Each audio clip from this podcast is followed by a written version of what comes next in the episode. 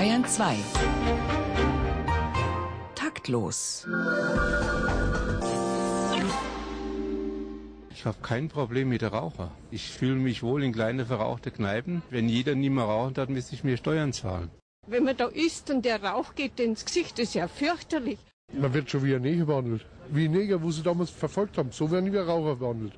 Wer rauchen will, soll rauchen. Hat jeder selbst zu verantworten. Zigaretten noch teurer machen.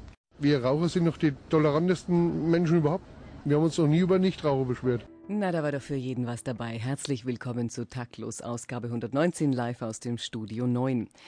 Nicht nur unter uns beim Funkball geht der Rauch auf, beziehungsweise nicht mehr auch Rauchverbot natürlich auch im Ballsaal des Bayerischen Rundfunks. Schall und Rauch, Musik und Qualm ist unser Thema. Und dazu begrüßen Sie von der stark gemäßigten Raucherfraktion Marlene Reichert. Und aus dem Lager der grob geknebelten Kettenraucher Theo Geißler.